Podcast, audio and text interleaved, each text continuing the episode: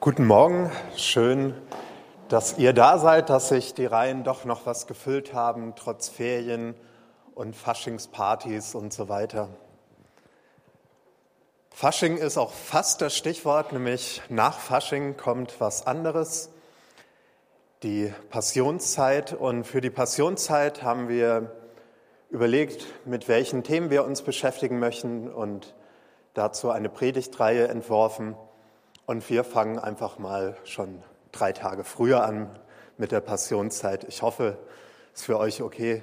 Ihr dürft trotzdem noch Krapfen essen und so weiter die nächsten drei Tage.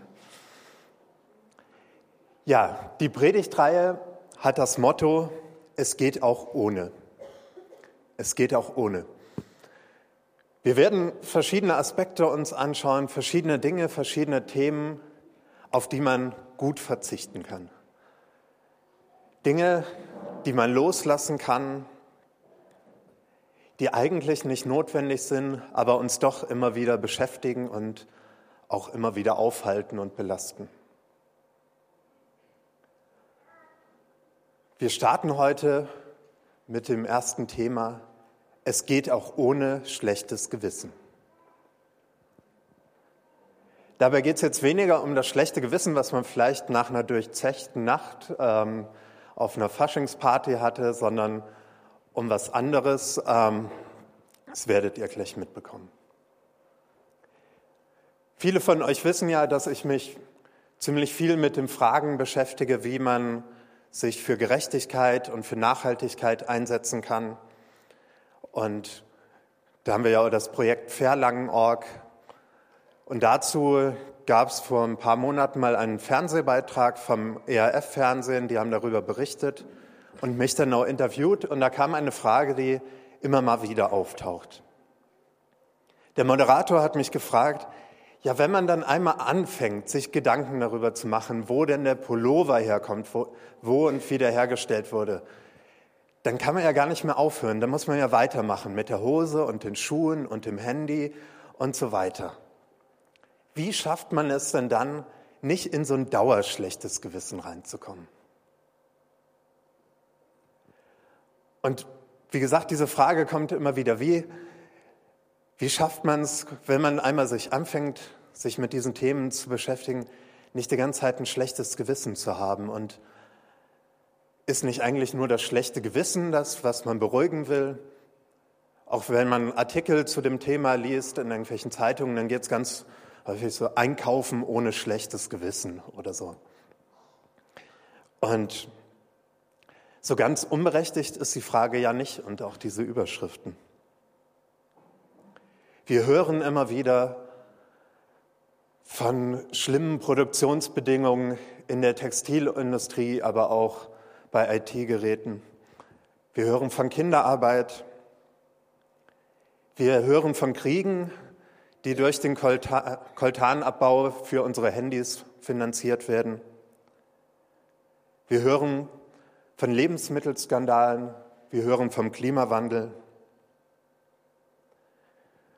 Und auch wenn wir es gerade mal nicht hören, dann ahnen wir trotzdem, da ist da irgendwas faul bei dem, wie wir leben. Also ist es am besten, sich gar nicht damit zu beschäftigen, damit unser schlechtes Gewissen nicht größer wird. Aber wir hören es doch immer wieder, diese Stimmen. Du musst, du musst fair einkaufen, du musst Energie sparen, du musst auf dein Auto verzichten, du musst auf Bio achten und regional sollte es auch noch sein. Du musst, du musst, du musst. Wenn ich das ständig höre, dann kriege ich ein schlechtes Gewissen. Und einiges von diesen Sachen, die wir hören, die tun wir dann auch, einfach um unser schlechtes Gewissen zu beruhigen. Gut, dann kaufe ich halt äh, nur noch die fair gehandelte Schokolade, dann, dann wird das schon irgendwie passen und mein Gewissen ist halbwegs beruhigt. Und in anderen Lebensbereichen, da geht es uns ja ähnlich. Wenn hier bei uns in der Gemeinde für eine Aufgabe ganz dringend jemand gebraucht wird, oder wenn für das, was ich mache, einfach kein Nachfolger in Sicht ist, dann muss ich doch. Und wenn ich von den Einsamen, von den Kranken, von den alten Menschen höre, die so wenig Besuch bekommen,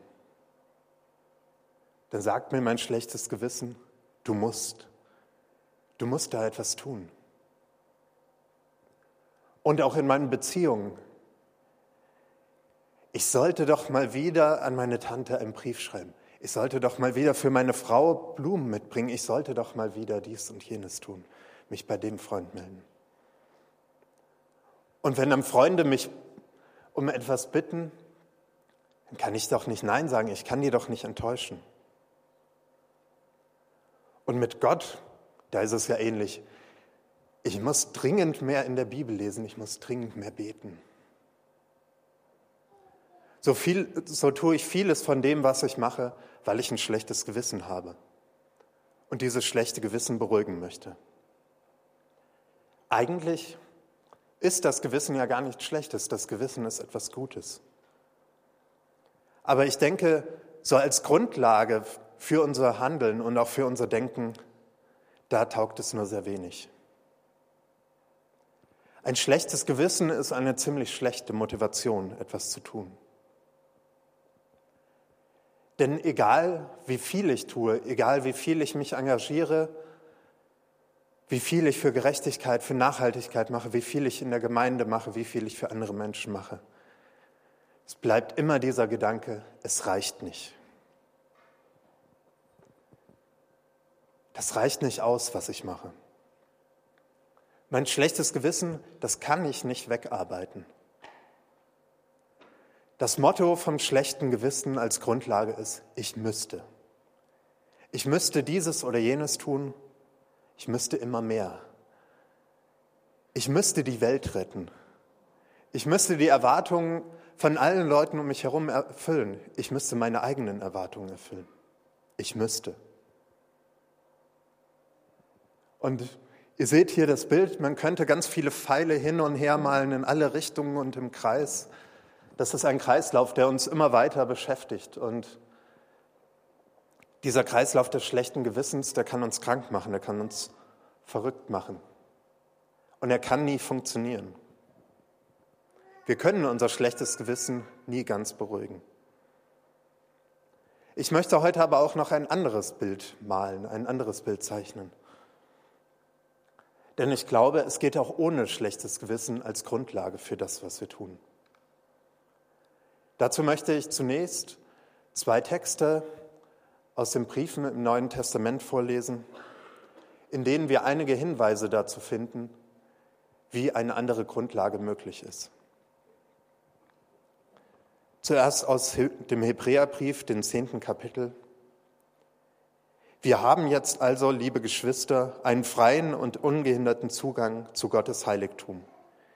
Jesus hat ihn uns durch sein Blut eröffnet durch den Vorhang hindurch, das heißt konkret durch das Opfer seines Leibes, hat er einen Weg gebahnt, den bis dahin noch keiner gegangen ist. Ein Weg, der zum Leben führt.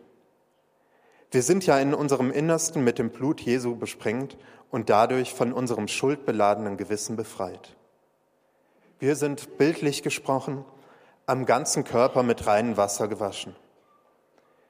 Wir wollen an der Hoffnung festhalten, zu der wir uns bekennen und wollen nicht schwanken. Denn Gott, der die Zusagen gegeben hat, steht zu seinem Wort. Und wir wollen aufeinander Acht geben und uns gegenseitig zur Liebe und zu guten Taten anspornen. Einmal der Hebräerbrief und dann noch Paulus im Kolosserbrief, ziemlich am Anfang im ersten Kapitel ab Vers 9, schreibt er, wir bitten Gott, dass er euch durch seinen Geist alle nötige Weisheit und Einsicht schenkt, um seinen Willen im vollen Umfang zu erkennen. Dann könnt ihr ein Leben führen, durch das der Herr geehrt wird und das ihm in jeder Hinsicht gefällt. Ihr werdet imstande sein, stets das zu tun, was gut und richtig ist, so dass euer Leben Früchte tragen wird und werdet Gott immer besser kennenlernen.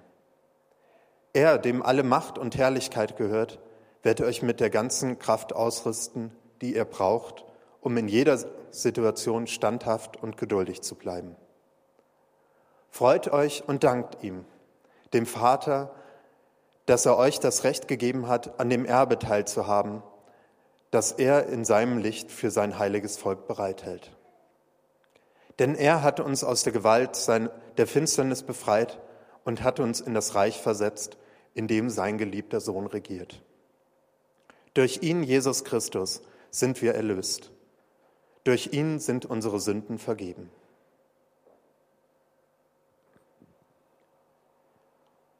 In diesen beiden Texten stehen einige Hinweise darauf, wie wir eine andere Grundlage bauen können, beziehungsweise wie Gott diese andere Grundlage für uns baut. Das eine ist Jesus Christus. Er vergibt uns und er befreit uns. Im Hebräerbrief, was wir eben gelesen haben, hieß es ja, wir sind ja in unserem Innersten mit dem Blut Jesu besprengt und dadurch von unserem schuldbeladenen oder auch schlechten Gewissen befreit. Wir sind bildlich gesprochen am ganzen Körper mit reinem Wasser gewaschen.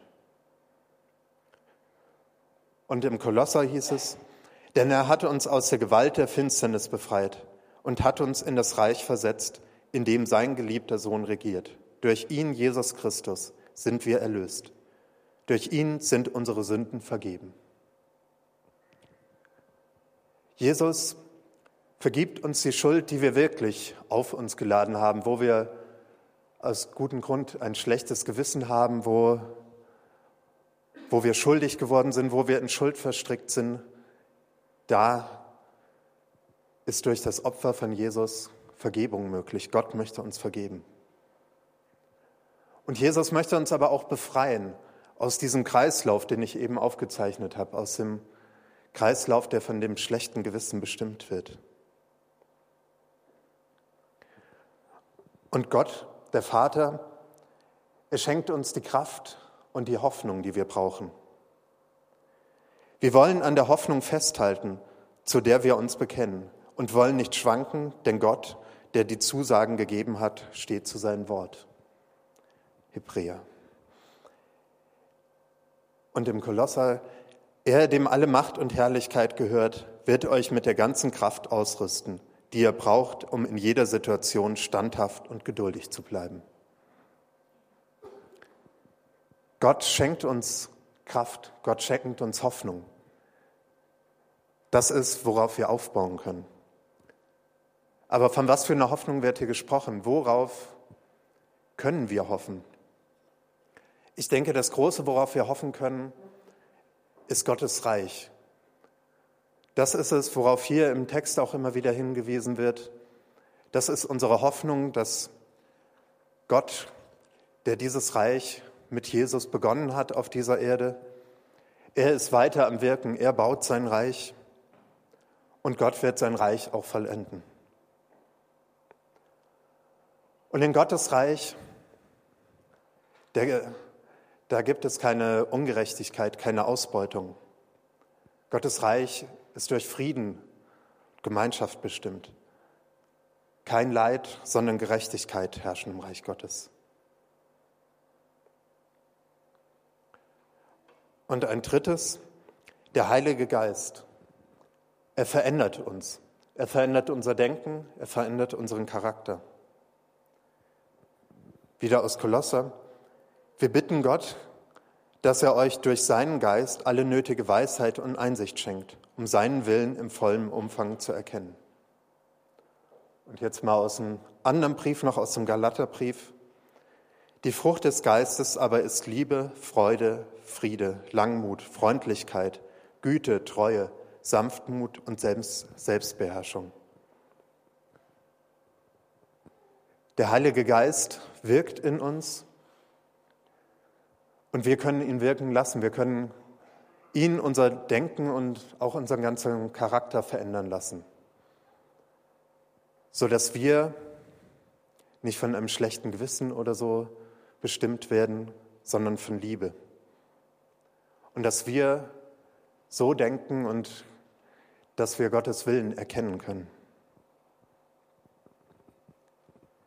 Diese drei Bereiche Habt ihr schon gemerkt, das ist, kann man nicht so eindeutig immer zu Vater, Sohn oder Heiligen Geist zu ordnen. Das soll nun mal zur Übersicht sein hier.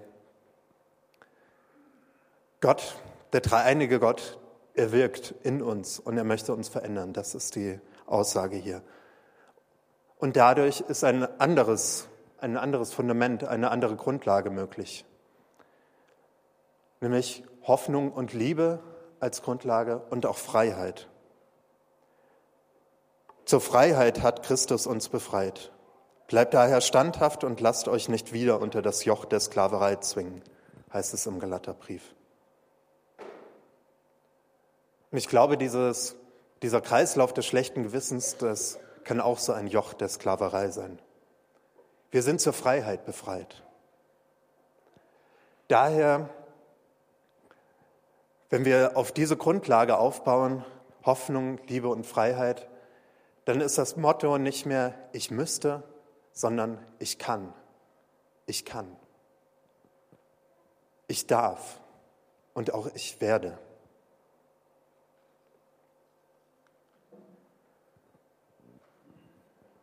Wenn wir Gott so in, in uns wirken lassen, dann ist es ganz klar, wenn man anschaut, was im Hebräerbrief und auch im Kolosserbrief steht, das wird Konsequenzen haben, das passiert nicht einfach so. Eine Folge daraus wird sein, dass wir aus Liebe handeln, aus Liebe zu Gott und zu unseren Mitmenschen. Denn im Hebräertext ist es einfach als nächster Punkt Nachdem gesagt wurde, dass Jesus uns befreit von unseren Sünden, die uns vergibt, heißt es, und wir wollen aufeinander Acht geben und uns gegenseitig zur Liebe und zu guten Taten anspornen. Das ist die Konsequenz daraus. Und insgesamt kann man sagen, dass es den Autoren des Neuen Testaments und sowieso den ersten Christen Ganz grob gesagt ging es ihnen darum, um Anbetung und Mission. Und das ist auch das, was folgen wird, wenn wir uns von Gott verändern lassen. So wie es im Kolosser heißt, dann könnt ihr ein Leben führen, durch das der Herr geehrt wird und das ihm in jeder Hinsicht gefällt. Ihr werdet imstande sein, stets das zu tun, was gut und richtig ist, sodass euer Leben Früchte tragen wird und ihr werdet Gott immer besser kennenlernen.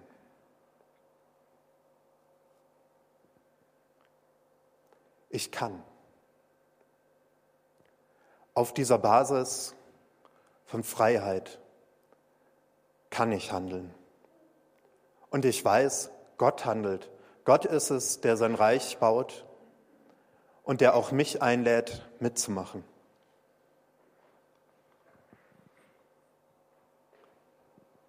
Was bedeutet das jetzt für mich, wenn ich dieses Bild anschaue? Kannst du noch eins weiter klicken? Doch, noch eins. Genau. Ähm, was bedeutet das? Wie lebe ich das? Wie kann ich das leben und auch wie kannst du das leben? Mir ist ganz wichtig, dass Gott mir Freiheit geschenkt hat. ich muss nichts machen. Ich muss mir nichts verdienen. Ich muss mir nicht verdienen, zu Gott zu gehören. Ich muss mir nicht verdienen, zur Gemeinde zu gehören. Und darauf kann ich aufbauen. Und auch bei diesem Modell ist mir natürlich bewusst, wie viel Ungerechtigkeit es in der Welt gibt und wo es schief läuft, wo unser ganzes System einen Fehler hat. Ich weiß, dass ich in diesem System lebe, was auf Unterdrückung und Ausbeutung aufbaut. Aber das ist nicht das Einzige, was ich weiß. Gott hat mir auch eine Hoffnung geschenkt. Man könnte auch sagen, eine Vision, einen Traum. Die Hoffnung, dass er sein Reich vollenden wird. Die Hoffnung darauf, dass er die ganze Welt befreien wird auf eine befreite Welt, in der Unterdrückung und auch Ausbeutung keinen Raum mehr haben, sondern in der Frieden und Gerechtigkeit herrschen. Gott baut dieses Reich auf. Er ist am Wirken in dieser Welt um uns herum. Und er lädt uns ein, mit seinen Augen auf die Welt zu schauen, das zu entdecken, wo er schon am Handeln ist. Und er lädt uns dann auch ein, mitzumachen. Ich kann, ich kann anfangen und einzelne Schritte gehen. Einzelne Schritte in Richtung Gerechtigkeit und Frieden. Und ich kann auch andere mitnehmen und dazu einladen, mit mir zu gehen. Und so kann ich mit diesen kleinen Schritten an der Veränderung, die durch Gott am Gange ist in der Welt, an dieser Veränderung kann ich teilnehmen und etwas dazu beitragen. Und ich kann damit auch helfen, erstmal natürlich einzeln, indem ich jemanden besuche, der krank ist, oder indem ich beim Einkaufen auf fairen Handel achte und damit dafür sorge, dass die Person, die das eine Produkt hergestellt hat, was ich gerade kaufe, dass die dafür gerecht bezahlt wird und gut leben kann. Und ich kann mich politisch engagieren. Ich kann mich dafür einsetzen, dass ungerechte Systeme verändert werden. Ich kann an sehr vielen Ecken etwas tun. Und wenn ihr noch Anregungen braucht, an welchen Ecken, könnt ihr gerne auf der Website fairlang.org nachschauen. Da gibt es da einige. Aber bei all den Sachen, die ich tun kann, ist mir immer bewusst, ich kann nicht allen helfen. Ich kann nicht die Welt retten. Ich kann auch nicht jeden Einsamen und jeden Kranken noch nicht mal hier in Erlangen besuchen. Und ebenso wenig kann ich dafür sorgen, dass alle Menschen gerecht bezahlt werden und dass es allen Menschen gut geht. Aber was ich tun kann, das ist kleine Schritte zu gehen. Und dabei ist mir bewusst, ich kann nicht alle Erwartungen erfüllen, noch nicht mal meine eigenen und auch nicht die Erwartungen von den Menschen um mich herum. Ich muss immer wieder Nein sagen, aber ich darf auch Nein sagen. Ich kann, wie gesagt, nicht das ganze System verändern, und das Gute ist, ich muss es gar nicht, weil Gott es ja macht. Er wird es tun. Das ist seine Verheißung, das ist unsere Hoffnung. Aber auch bei den kleinen Schritten, die ich gehe, da weiß ich, egal wie wenig Schritte das sind, die sind nicht vergeblich. So wie Paulus mal sagt, setzt euch unaufhörlich für die Sache des Herrn ein. Ihr wisst ja, dass das, was ihr für den Herrn tut, nicht vergeblich ist. So sind wir alle eingeladen, bei diesem Bild mitzumachen, Gottes Traum zu leben und zu sagen, ich kann. Ich muss nichts tun. Ich brauche mich, mich nicht von meinem schlechten Gewissen bestimmen lassen. Aber ich kann Gott darum bitten, dass er in mir wirkt und auch, dass er durch mich wirkt. Ich kann Gott darum bitten, dass er mich aus diesem Kreislauf des schlechten Gewissens befreit. Und dass er mir immer wieder diese neue Grundlage schenkt und sie mir bewusst macht, dass ich darauf stehen kann. Und um genau das möchte ich Gott jetzt auch bitten. Gott, vergib uns da, wo wir schuldig geworden sind, da, wo wir in Schuld verstrickt sind. Befreie uns von unserem schlechten Gewissen und dem Druck, das es auf uns auslöst. Befreie uns aus diesem Kreislauf, der uns krank und kaputt macht. Gott schenke uns diese unerschütterliche Hoffnung, dass du es bist, der am Wirken ist und dass du dein Reich vollenden wirst. Gott schenke uns die Kraft und die Liebe, die wir brauchen in dieser Welt. Gott, Verändere unser Denken, verändere unseren Charakter, damit wir deinen Willen immer besser erkennen können und damit Liebe uns bestimmt. Gott, ich danke dir für die Freiheit, die du uns schenkst. Und ich danke dir, dass wir aus dieser Freiheit heraus dich und andere Menschen lieben können. Amen.